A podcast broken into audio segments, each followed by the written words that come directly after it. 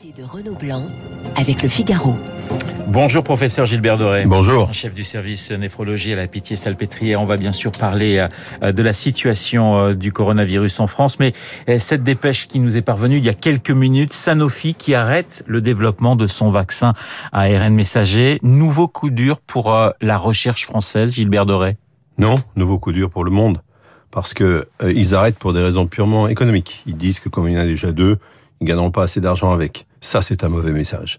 Ils vont laisser donc le monopole à Moderna et à Pfizer BioNTech, alors qu'il y a 60% de la population mondiale non vaccinée.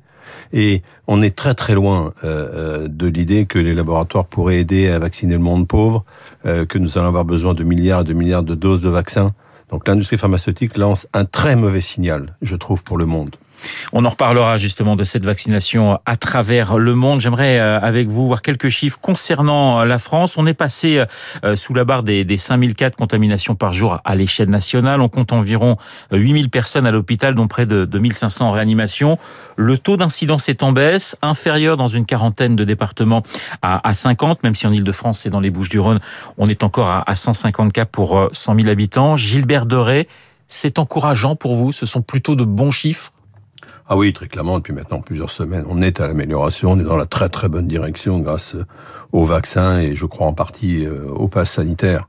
C'est clair que pour l'instant, nous avons non seulement contrôlé la dernière vague, mais évité le pire dans les hôpitaux. Donc c'est très très bien. Vous étiez euh, plutôt pessimiste au début de, de l'été puisque vous, vous, disiez qu'on pouvait même monter jusqu'à 50 euh, 000 voire plus euh, cas par jour. C'est la vaccination qui a permis les gestes barrières, la responsabilité des Français qui ont permis d'éviter, je dirais, une quatrième vague très forte? Dans ces prédictions, on dit toujours si vous ne faites rien, voilà ce qui va se passer. Et comme des choses ont été faites, ça ne s'est pas passé, c'est très très bien. Et effectivement, je crois qu'il y a deux choses qui se sont passées. La première, c'est la formidable accélération de la vaccination grâce à l'instauration du pass sanitaire. Et la deuxième chose, c'est que contrairement à l'été 2020, nous avons maintenu des gestes barrières majeurs pendant l'été. C'est ce qui a évité euh, le désastre. L'automne, c'est toujours un, un, un, risque, un risque de reprise pour euh, pour euh, plusieurs raisons, notamment parce qu'on oublie peut-être que le virus est sensible aux, aux saisons, Gilbert Doré.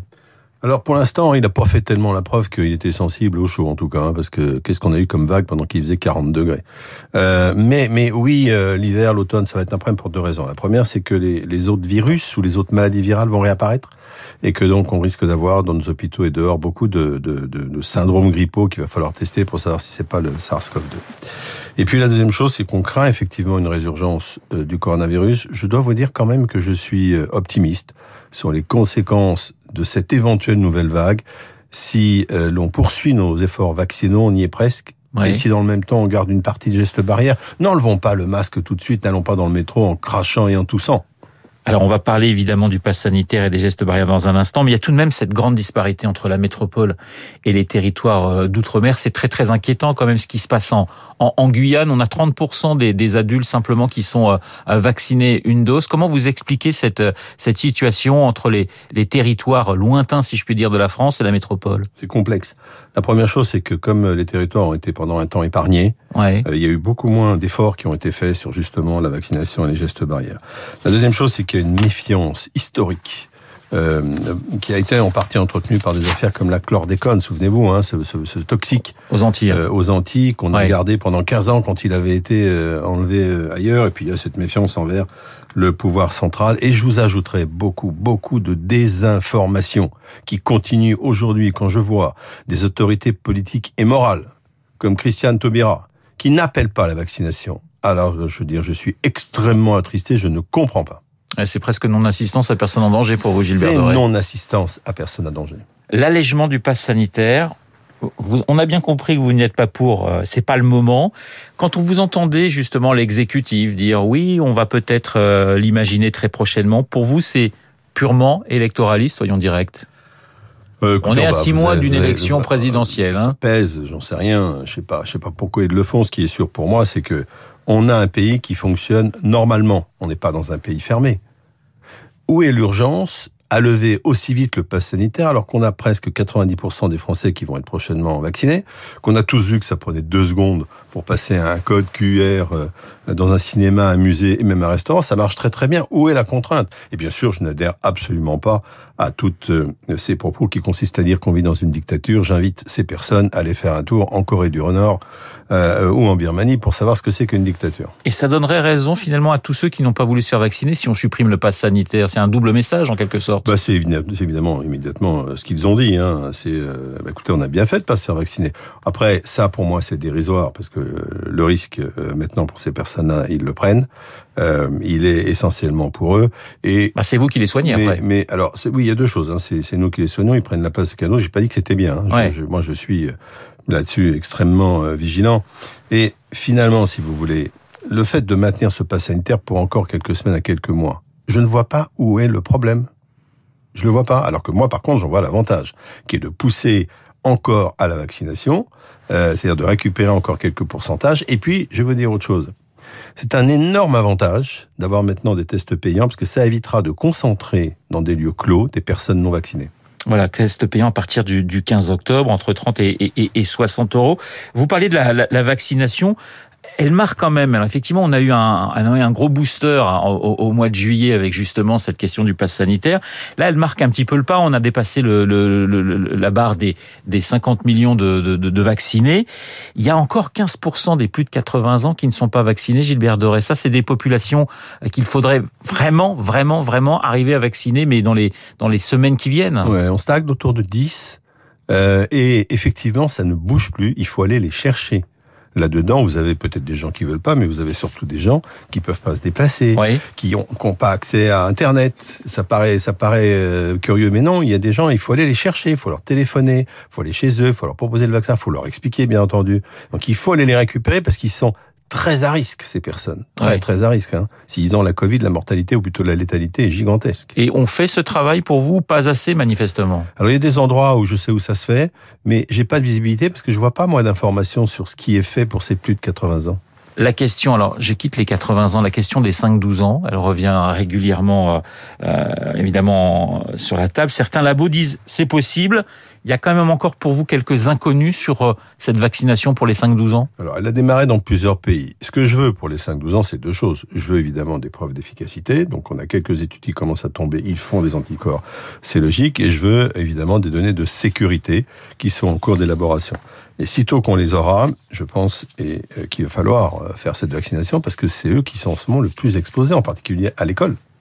Et on parle justement d'allègement du, du, du, du, protocole sanitaire à l'école. Là encore, vous dites c'est trop tôt. Ben, ça dépend de l'objectif. Quel est l'objectif? Si l'objectif, il est qui se contamine pas. Évidemment que c'est beaucoup trop tôt. Ça circule à l'école, c'est clair. Hein. Et euh, quand on me dit, mais vous voyez, ça monte pas, moi je réponds, il n'y a pas de test. De toute façon, je risque pas de voir si ça monte. Hein. Regardez en Israël, aux États-Unis, en Grande-Bretagne, ça monte. Et d'ailleurs, c'est logique. Pourquoi voyez-vous que le virus s'arrête à, la, porte de l'école? C'est pas possible. Donc, si l'objectif c'est de dire, on va les laisser se contaminer, doucement mais sûrement, ben, c'est ce qui est en train d'être fait, ou c'est ce qui va être fait en levant les mesures. Si par contre l'objectif, c'est qu'ils ne se laissent pas, qu'ils ne soient pas contaminés en attendant qu'on ait le vaccin, alors faut pas lever les mesures. On progresse également sur euh, les médicaments, Gilbert Deray, les antiviraux, aider les, les patients à se remettre plus vite. Là, là aussi, on progresse très très très vite. C'est normal, hein. il faut pas que les gens s'étonnent hein, des, des, des, nouveautés sur les antiviraux. Quand je regarde les 50 dernières années, il n'y en a quasiment pas. J'ai une révolution dans l'hépatite C, extraordinaire. J'ai un médicament sur le CMV, et c'est tout. Donc c'est long. Alors il y a plein d'essais en cours. On va sortir des choses, mais moi ça ne m'étonnerait pas que ça prenne des années et des années. J'ai même pas la certitude qu'on sortira un jour un antiviral efficace contre le SARS-CoV-2. C'est pas l'enjeu. L'enjeu, c'est le vaccin. La vaccination à, l'échelle mondiale. Alors là, on est effectivement dans ce que vous avez appelé un, scandale. 3% en Afrique de personnes vaccinées. La France a décidé de, doubler euh, ses dons aux pays pauvres, 120 millions de, de doses. C'est pas encore assez. De toute façon, on ne pourra sortir de, ce, de cette crise que si le monde entier est vacciné, Gilbert Doré alors, le, problème de, de, de, la Covid, ce sont les inégalités. J'ai pas le temps ici de le détailler. Euh, et la non-vaccination, c'est entre autres la non-vaccination des pays pauvres est un vrai scandale. Et euh, la morale et la raison sont dans la même maison. La morale, parce que laisser ces gens mourir, c'est ce qu'on est en train de faire. Alors que nous avons commandé deux à quatre fois de quoi vacciner nos populations alors qu'on a des dizaines de millions de doses qui périment et qui sont oui, c'est jetées. C'est ça qui est terrible. C'est un scandale. Et quand Ouais. Sanofi nous dit j'arrête parce que je vais pas gagner assez d'argent, j'arrête mon vaccin ARN, c'est un scandale. Et donc il faut qu'on aille les vacciner parce que si on le fait pas, le variant résistant à nos si chers vaccins, c'est de là-bas qu'il va venir. Il y a cette enquête, je quitte euh, encore que c'est lié avec le Covid, euh, et ce sera ma dernière question, cette enquête sur euh, les femmes qui vont de moins en moins se faire soigner parce que elles n'ont pas le temps, parce que c'est compliqué. Euh, 77% des Françaises repoussent le moment de, consulter un médecin. Pour vous, c'est vraiment une situation qui est, très, préoccupante. Gilbert Doré, ça sera ma dernière question. Parmi les nombreuses inégalités qu'a révélé la Covid, les femmes ont été extrêmement touchées. D'abord parce qu'elles ont, dans tous les commerces dits essentiels, c'était en première ligne. Deuxièmement, elles occupent plus de 70% des postes euh, dans les systèmes de soins. Troisièmement, elles perdent leur emploi plus vite et elles le récupèrent moins vite. Elles ont subi les violences domestiques. Donc les femmes sont extrêmement touchées par les inégalités déjà présentes révélées par la Covid. Il va falloir une sacrée réflexion pour lutter contre ces inégalités, dont celle des femmes. Merci, professeur Merci. Doré, d'avoir été euh, ce matin mon invité, le chef du service néphrologie à la Pitié-Salpêtrière à Paris. Très bonne journée à vous. Il est 8h26. Dans un instant, l'essentiel de l'actualité.